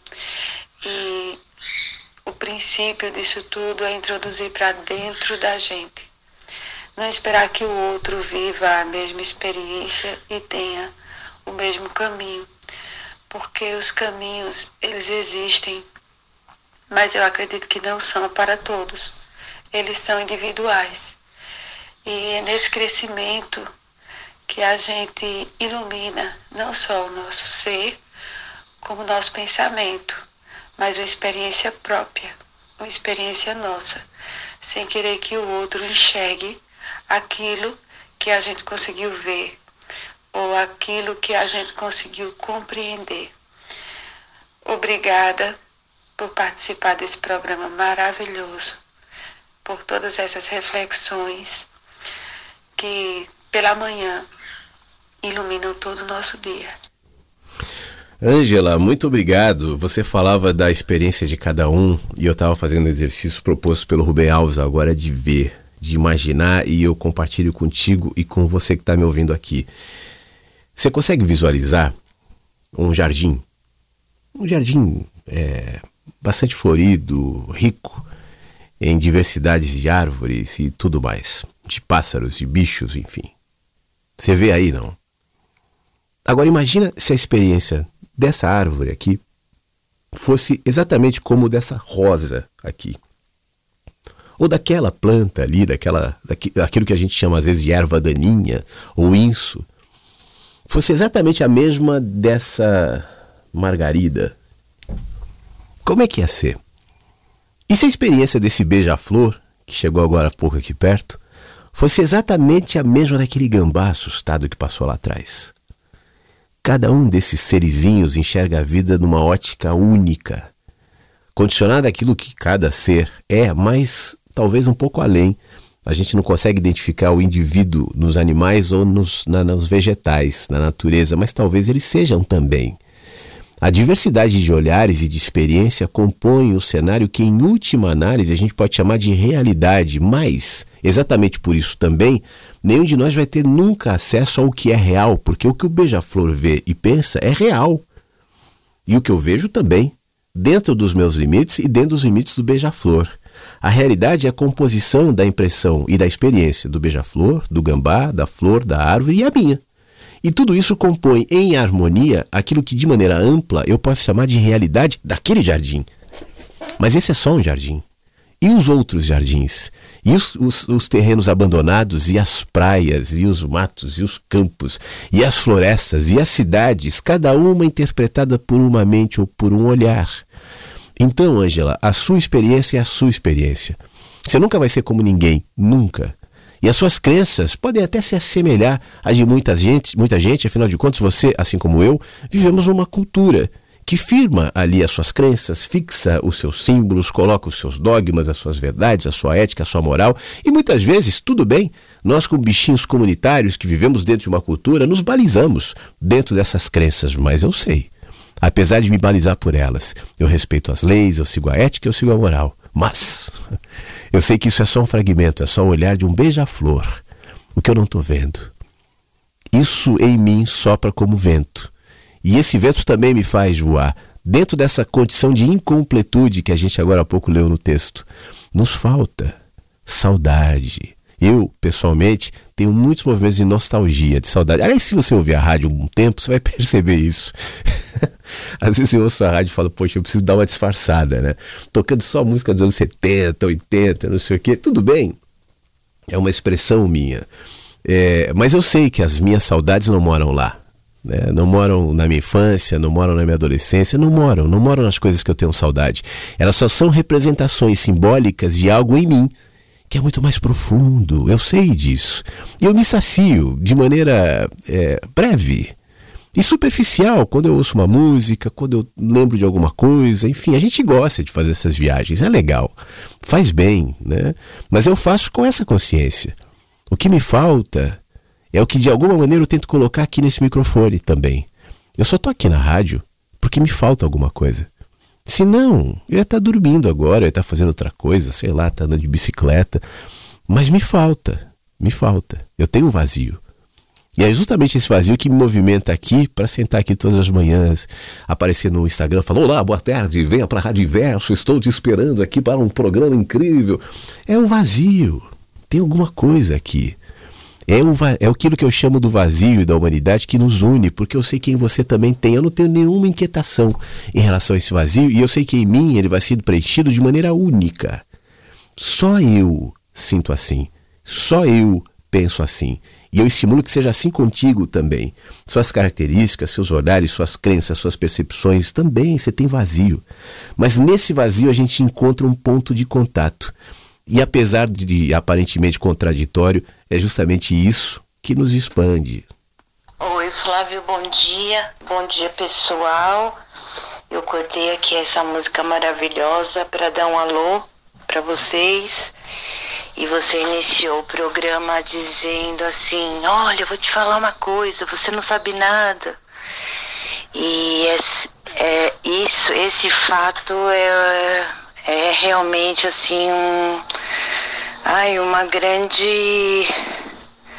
Ai, não sei, um, uma coisa muito boa, sabe? Assim, a gente se sente mais leve, o que, que a gente sabe mesmo, né? E estando aqui com as crianças, a gente vê que a gente sabe menos ainda.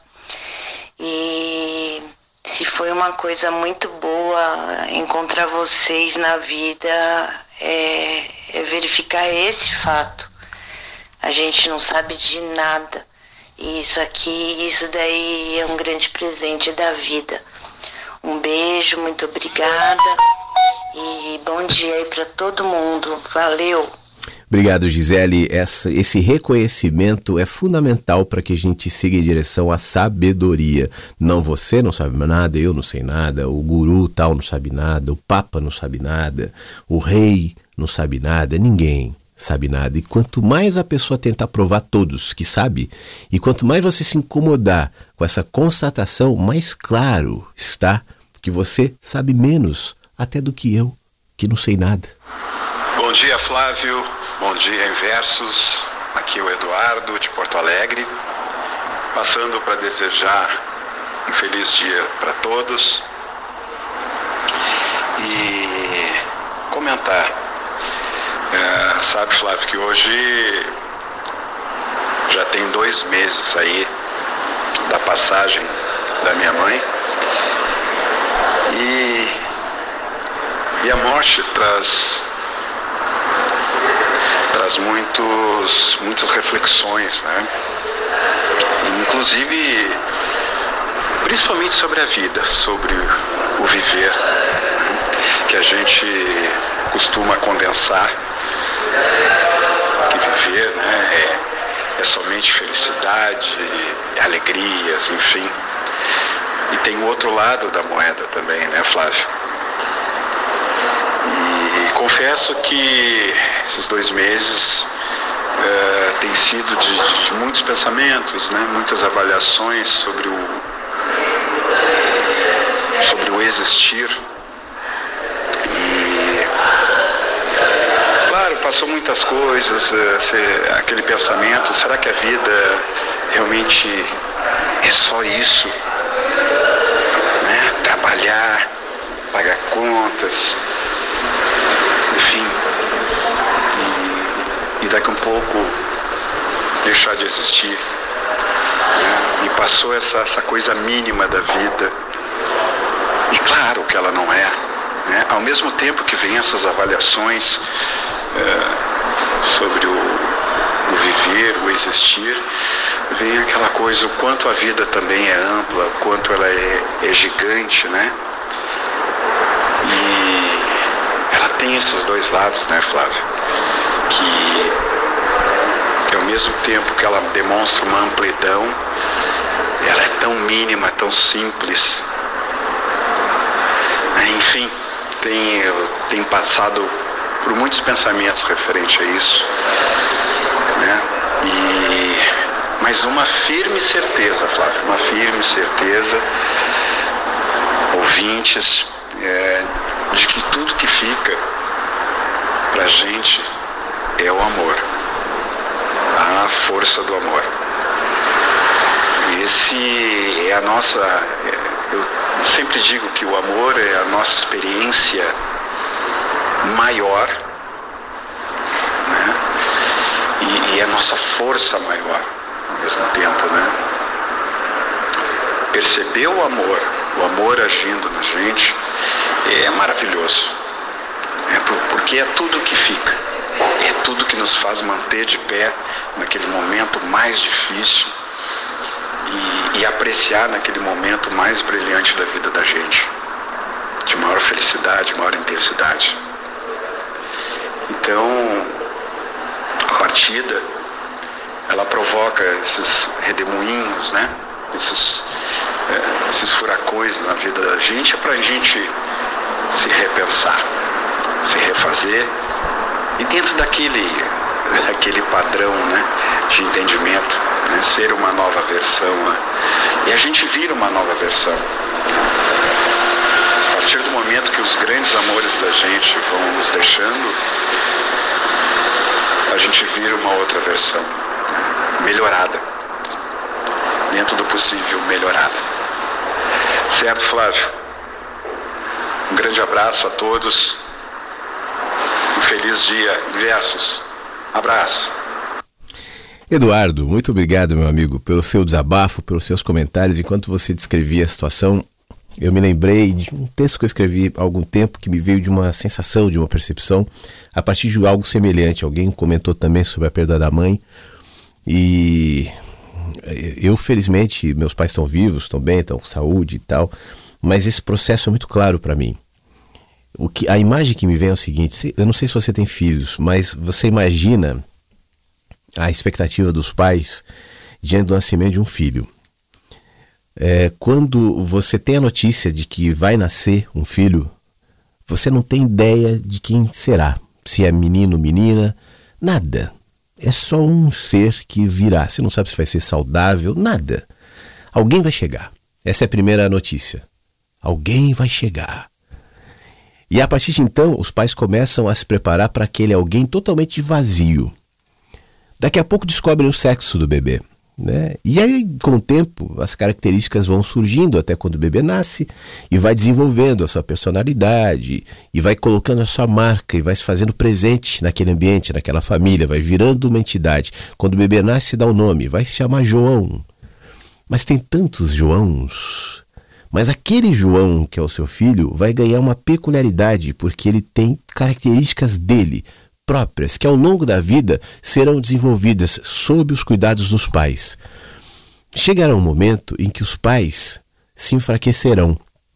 E essa posição do João frágil que acabou de chegar, de alguma maneira se inverte. São os pais que vão precisar de alguma atenção, de algum cuidado, né? diferenciados, enfim, na medida que vão envelhecendo. É uma chama forte, a chama dos pais, e a chama do João é fraquinha, porque ele acabou de chegar a chama do João começa a aumentar na medida em que ele se desenvolve. Na medida que os pais envelhecem, a chama começa a diminuir. Eu estou falando da chama da vida. Chega uma hora em que a chama da vida da mãe, no teu caso, né, ou pode ser do pai, enfim, apagou. Quando, nesse momento, quando o pai ou a mãe morrem, algo dolorido, sem dúvida, não tenho dúvidas disso, mas algo lindo acontece, justamente representando essa dinâmica incrível da vida o João engravidou agora. Assim como a mãe no passado eh, tinha engravidado, Eduardo, assim a sua, sua mãe lá no passado engravidou de você, faz dois meses que você engravidou da sua mãe. Porque agora tudo que ela representou, tudo que ela construiu, tudo que ela foi, tudo que ela ensinou, todo o amor que ela dedicou, todos os erros e acertos, enfim, agora moram dentro de você. Com identidade, com cara, assim como você um dia morou dentro dela. Nós nos engravidamos de quem nós, nos, de quem nós amamos, especialmente dos nossos pais, enfim, de pessoas que estão perto da gente. Então ela não morre, ela segue viva porque hoje você é um pouco dela. Nós somos um pouco daqueles que nós amamos, daquele que nós odiamos. Todo mundo de alguma forma interfere e se fragmenta na gente. E a gente segue adiante aquilo que foi a nossa mãe, nosso pai e todos os que conviveram com a gente. Isso representa uma dinâmica muito linda em relação à vida, que me aquieta até em relação ao depois. No meu na minha percepção, e a gente falou sobre isso há umas duas semanas aqui bastante no programa, a morte está muito relacionada à vida. Quanto mais eu me pacifico com a vida e me aquieto com a vida e percebo essas dinâmicas de vida e morte presentes no meu dia, na minha realidade, mais pacificado eu estou em relação à morte, até no sentido de saber que não é um fim. Mas é o quê? Bom, deixa isso para as especulações, mas não me parece razoável eu estou falando de maneira racional que seja um fim. Então hoje você está grávido da sua mãe, assim como ela esteve há alguns anos, eu não sei há quanto tempo de você, Eduardo. Que essa gravidez, assim como talvez seja feito com ela, te faça bem, te faça crescer e torne a sua mãe cada vez mais viva dentro de você, daqui para frente. Ai, Flávio, desculpa. É, meu, meu áudio é, saiu e eu nem vi. É, Primeiro, bom dia novamente, né, ouvintes. É, e vou repetir de novo, pedir desculpas pela gafe que eu cometi no, no, no áudio passado, porque ao comer uma letra da palavra que eu precisava falar, algo é, ficou estranho, né? Então, assim, cê, desculpa e os ouvintes também. É, eu quero dar um depoimento, meu depoimento, é, sobre algo que você falou em relação ao EQM. Então, assim, eu tive por duas oportunidades dois EQMs considerados científicos por causa da parada cardiorrespiratória que eu tive. É, uma que foi em 2003, a outra que foi em 2015. Mas é, isso mudou completamente a minha vida. Foi uma experiência que eu nem sabia que existia, principalmente em 2003. É, quando relatei para alguns médicos é, eu tive que fazer tratamentos psicológicos, psiquiátricos e depois disso é, as coisas começaram a acontecer. Eu tive tenho vários, ainda tenho vários tipos de EQM místicos que também fazem parte é, para quem conseguiu é, passar por essa experiência. É algo muito profundo, controverso, porque a ciência ela ainda não ela não tem ainda uma resposta é, clara, mas está em estudos porque quem passou pelas experiências é, de quase morte para cientificamente, alguns médicos é, vêm ao longo de anos e anos estudando sobre isso, porque os relatos que quem passou pela experiência fala é algo que só aconteceu às vezes dentro de um bloco cirúrgico ou no lugar onde foi, onde a pessoa sofreu o, o, a experiência e voltam relatando é, o ocorrido, como que foi, que às vezes era só aqueles é, médicos, enfermeiros é, que estavam presentes, que, que sabiam do que realmente tinha acontecido e é, e é passado muito claramente, é, é, passo a passo, é, como a o que estava acontecendo ali dentro, é, que somente eles sabiam. Então, assim, é um caso, é, ela é muito profundo, como eu falei. É, eu não vou entrar em detalhes do que aconteceu é, para eu ter tido as duas experiências, mas as tive, né? E só deixando mesmo um, um depoimento, porque assim como eu tive essas experiências e hoje eu tenho algumas místicas, existem pessoas a esse, ao longo desse mundo, e a sua rádio abrange muito, muito, muito muitos lugares, alguém que possa estar tá sofrendo, passando por isso, porque é, é muito doloroso você é, não ter como compartilhar isto e quando você compartilha, é, às vezes você é mal interpretado, né? Então, assim, existe um médico neurologista que eu acompanho e existe um físico também que eu acompanho, que os dois se uniram para poder fazer um estudo sobre as EQMs, é, na busca de ter o entendimento se existe a, a, se a consciência ela é interna ou externamente. Então, eles ainda estão estudando, mas eles abriram uma oportunidade da qual eu ainda não tive coragem de me manifestar porque a minha primeira EQM ela foi totalmente diferente da segunda. A segunda foi muito mais profunda ainda e eu não me sinto segura porque eu tenho muita, é, como é que eu vou dizer, a insegurança mesmo de estar me expondo. Mas é, no seu programa, na sua, sua rádio, da forma que você aborda as coisas, é, do preconceito que vocês, tanto você quanto os ouvintes, não têm, deixa a gente um pouco mais à vontade, mais confortável para estar tá expondo algo tão profundo e tão é, precioso para quem teve e para quem não teve estranho. Então, obrigada pela oportunidade. Me desculpa mais uma vez pela gafe anterior. Um abraço, tchau, tchau. Jane, muito obrigado. Primeiro em relação a tal gafe, não, não, não foi gafe nenhuma. Seu áudio chegou só um segundo.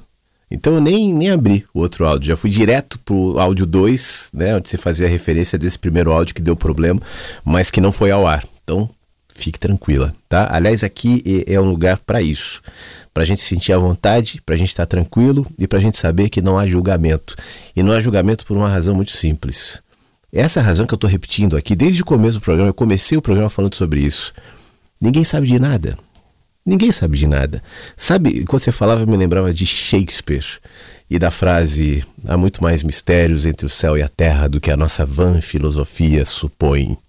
Eu intuo isso todos os dias e eu sei que a nossa ciência já chegou a algumas conclusões úteis, valiosas, verdadeiras e que devem ser levadas em consideração. Mas eu sei também que a nossa ciência está engatinhando. A nossa ciência, como eu digo sempre aqui, é só a ciência de 2022. Né? Eu fico pensando alguém na rádio inverso do século I, que nem rádio tinha, né? Mas era, tinha outra coisa que talvez pudesse ser semelhante ao que a gente faz. E essa pessoa dizendo: olha, a ciência está dizendo porque a nossa ciência do século I. E a ciência do século I é valiosa, porque ela levou a ciência do século II, e do 3, e do 10, e do 20, e do 21. E a do 21 levará do 25, e do 30, e do 50, e assim sucessivamente. A gente vive num mundo de espantos. A gente vive num mundo de mistérios. E tudo que nós temos para enxergar o mundo, para analisar o mundo, é a nossa mente, é a nossa inteligência, é a nossa cultura, é a nossa ciência, que são muito valiosas para nós. Bichinhos curiosos que vivem numa bola que está boiando no meio do nada. A gente não tem controle, mas a gente vai aprendendo e talvez, na medida em que esse aprendizado se desenvolver e na medida em que a ciência se desenvolver um pouquinho mais, situações que hoje nós desconsideramos ou chamamos de loucura, loucos que falam na rua. Às vezes eu passo por esses loucos que falam na rua, e se eu estiver passando por junto com um neurologista, vai falar: "Poxa vida, né? Não tomou remedinho hoje". E ele tem razão, porque o neurologista conhece os padrões mentais que são ativados na loucura daquela pessoa que está falando do nada. Mas ele só está lendo o mecanismo do cérebro respondendo a algo que ele não sabe direito de onde vem, ou por que vem, ou como ele vem, por que, que ele ouve assim, por que ele fala assim. Talvez descubra que não seja nada. Né? E talvez realmente o remedinho seja a solução para todas as coisas. E se não for? A experiência da EQM é muito rica, é muito abrangente para ser desconsiderada, né? E, e eu fico feliz que você tenha compartilhado aqui. E eu imagino o quanto isso impacta os seus dias, os seus pensamentos e as suas vidas. Mas a partir disso também eu queria só para concluir falar só mais uma coisinha. Que isso também não seja o motivo da sua vida. É, a gente tem que tomar cuidado com experiências muito impactantes, especialmente nessa amplitude e que estão direcionadas à história da morte, que é a grande questão humana, os nossos grandes vazios, nosso grande buraco também tem relação com essa coisa do fim, né? mas que isso não te desloque da experiência mais rica e mais valiosa, que não é decifrar a morte, mas é decifrar a vida. Você está viva. Por alguma razão, nessas duas experiências que você teve, você voltou, você está viva. Então, o mais importante é a vida e não a morte. Quando chegar a hora e quando a morte vier em definitivo, nada poderemos fazer. Chegará a hora e então viveremos essa experiência. E aí possivelmente a decifraremos ou entenderemos em parte, aí eu não posso saber. No entanto, eu hoje estou vivo. E diante da vida, é isso que eu vou valorizar. Claro que a gente tem curiosidades, claro que é legal ler uma coisa ou outra, saber, e obviamente eu imagino o quanto essa experiência tem impactado na sua vida.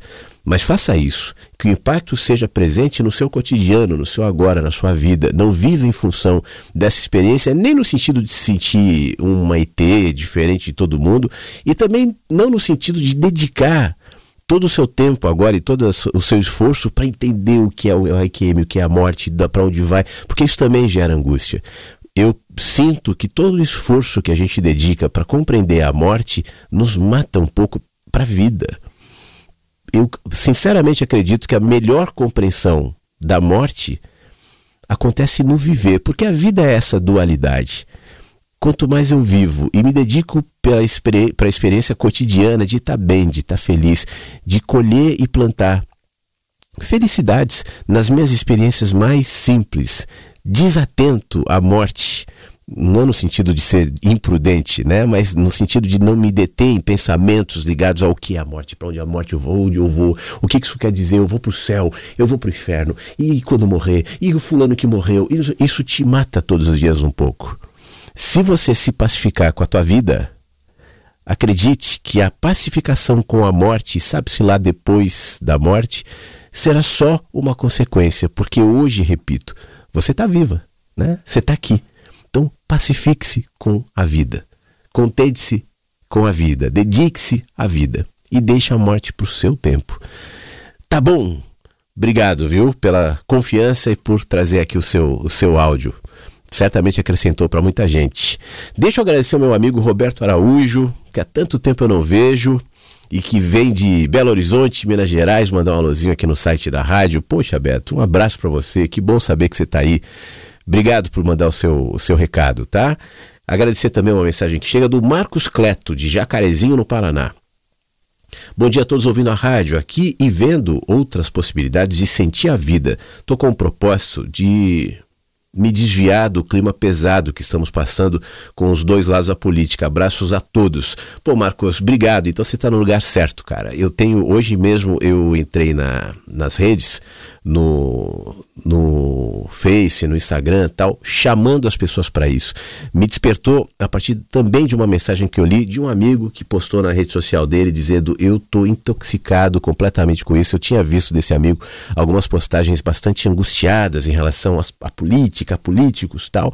Como eu tenho notado muito em pessoas queridas, amigos e amigas, gente que eu nem tenho visto aqui na rádio, mas que já frequentou a rádio há algum tempo, mas quando eu vejo rede social é só isso o tempo inteiro. É só isso o tempo inteiro com sentimento de urgência.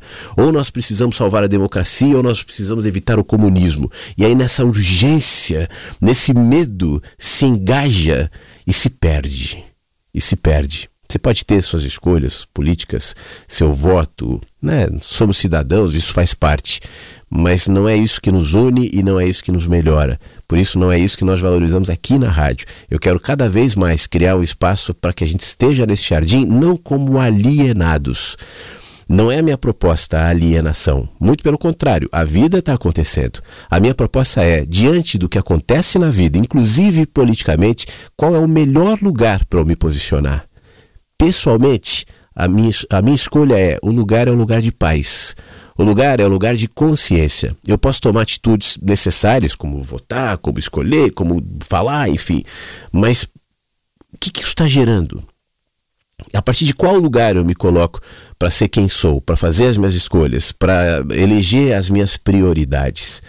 A minha proposta é que aqui a gente encontre esse lugar de pouso e de paz. E aí, a partir disso, cada um vai ter as suas escolhas, seus caminhos.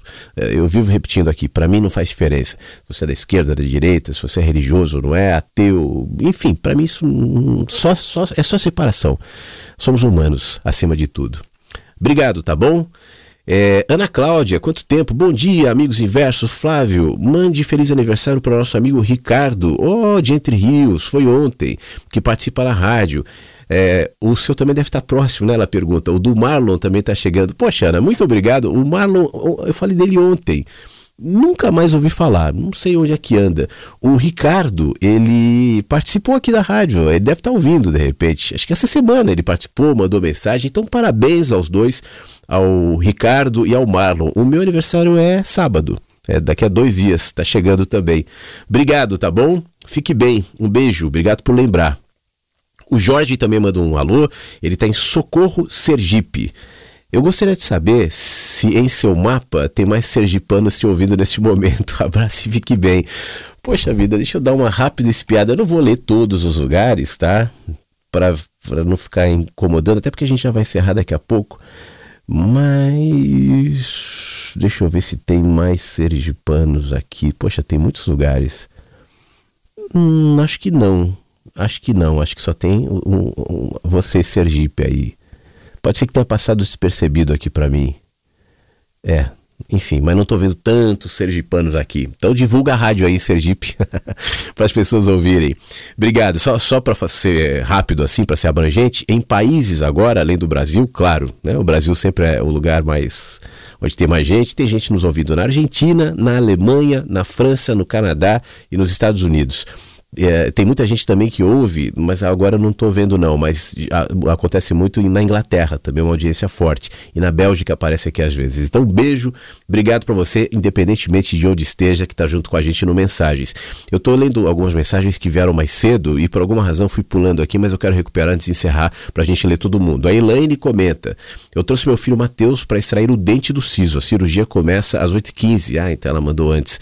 Ele estava muito ansioso, com medo, acalmei ele e agora estou aguardando. Ele fala, ele falou um pouco que hoje o único dia que ele desejava, hoje o único dia que ele desejava era estar na escola, que ele nunca deseja estar na escola. Terminou a cirurgia há 15 minutos, ela escreveu um pouco depois e tá tudo bem. Poxa, Elaine, obrigado. Desculpa demorar tanto para ler, mais de uma hora aqui para ler o seu recado, mas um beijo para o Matheus, o seu filho, para você, que você esteja bem, que bom que a cirurgia terminou, que está tudo tranquilo. Obrigado, tá bom? Para a gente encerrar, As últimas mensagens, a Jussara comenta: Bom dia a todos. A rádio tem me ajudado muito e as reflexões aqui nesse jardim. Essa é a intenção, Jussara. Que bom que você está bem e que a rádio está te fazendo bem. Te agradeço por isso. Gilmar, tudo bem, Gilmar? Deixa eu ver o que ele diz. Eu sou Gilmar Andréio, do município de Guatemi, Mato Grosso do Sul. Flávio, como viver sem criar expectativas, ou pelo menos diminuí-las? Eu creio que isso seja um exercício diário. Gostaria de ouvir sua opinião. Gilmar, um abraço. Eu não tenho uma fórmula, tá? Mas eu tenho uma sugestão. Uh, olhe para suas expectativas e questione-as. Seja em relação a quem ou ao que for. A expectativa é algo teu. Você pode projetar a expectativa em alguém, numa situação, seja lá no que for. E o problema é quando você não percebe que está fazendo essa projeção, esse direcionamento, e cobra, e se magoa, e fica ressentido porque a expectativa, como acontece muitas vezes, se frustrou. Qual a natureza da sua expectativa? Por que você está direcionando essa expectativa? Joga luz sobre isso. Eu espero que a minha mulher me entenda e me corresponda. Por quê? Por que, que ela tem essa obrigação?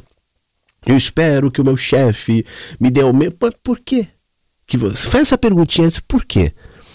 E se você é, não tiver respostas, né? Se você perceber que isso é algo que está nascendo em você, vai diminuindo, vai matando. Eu acho que nada melhor do que chegar à luz, inclusive sobre as nossas expectativas, sabendo que ela é alguma coisa tua, só tua, não de ninguém, tá bom?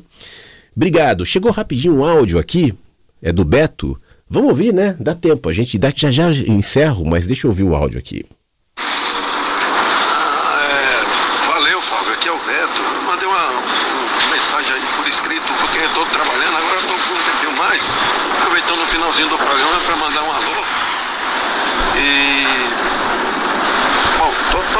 Todo dia de manhã eu vou mandar uma reflexão do dia simples, tipo fazer um comentário, uma coisinha curta, assim, uma, uma frase, uma frase de efeito, mas assim, vou escolher uma frase que tem muito a ver com essa liberdade de expressão no bom sentido que a gente faz. Só para começar o programa legal assim, com uma, uma, a frase do dia, uma pensamento do dia, reflexão do dia, todo dia arrumo uma, como você diz, uma artezinha, né, legal, para começar o dia, o programa legal. Valeu, meu amigo. Fique bem. Até amanhã. Um abraço, Beto. Muito obrigado. Eu li seu, seu recado no começo do programa. Bom finzinho de trabalho aí para você também. Parece que é um trem, né? Um barulho aí de fundo. Muito obrigado, tá bom? Um abraço para você e para todos. Obrigado pela companhia, obrigado pela presença, obrigado pela inspiração, pelas provocações e por fazer sentido eu estar aqui. Só faz sentido eu estar aqui porque você está aí. Sozinho eu não estaria.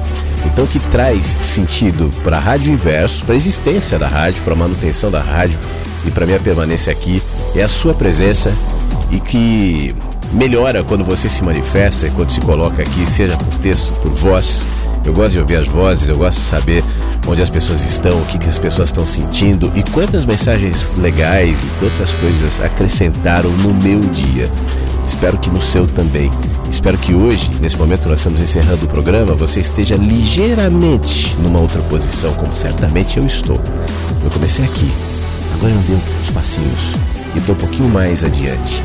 E assim, ao terminar o mensagens, eu me sinto um pouquinho melhor, um pouquinho mais perto de entender, afinal de contas, o que é a sabedoria, o que é o amor, né, o que é a humanidade. Eu estou aprendendo, eu estou caminhando. Mas quando a gente caminha juntos, a gente anda um pouquinho mais e chega um pouquinho mais perto desse horizonte. Sigamos. Que o dia seja bom, que a você acolha as suas experiências em paz e que no fim do dia você esteja bem. Obrigado mais uma vez. Esse programa sobe agora para o site da rádio em alguns minutos. Vai estar disponível, assim como os três últimos programas e todos os outros disponíveis no Spotify e nos tocadores de podcast. Eu não sei se você já está seguindo o Mensagens que Chegam pela Manhã no Spotify. Caso não esteja, dá um pulinho lá e passa a seguir é legal, você é atualizado praticamente todos os dias. Já já vou atualizar o Spotify também.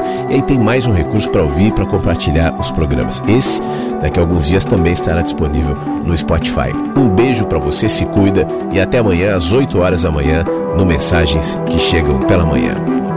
Fique bem e até lá.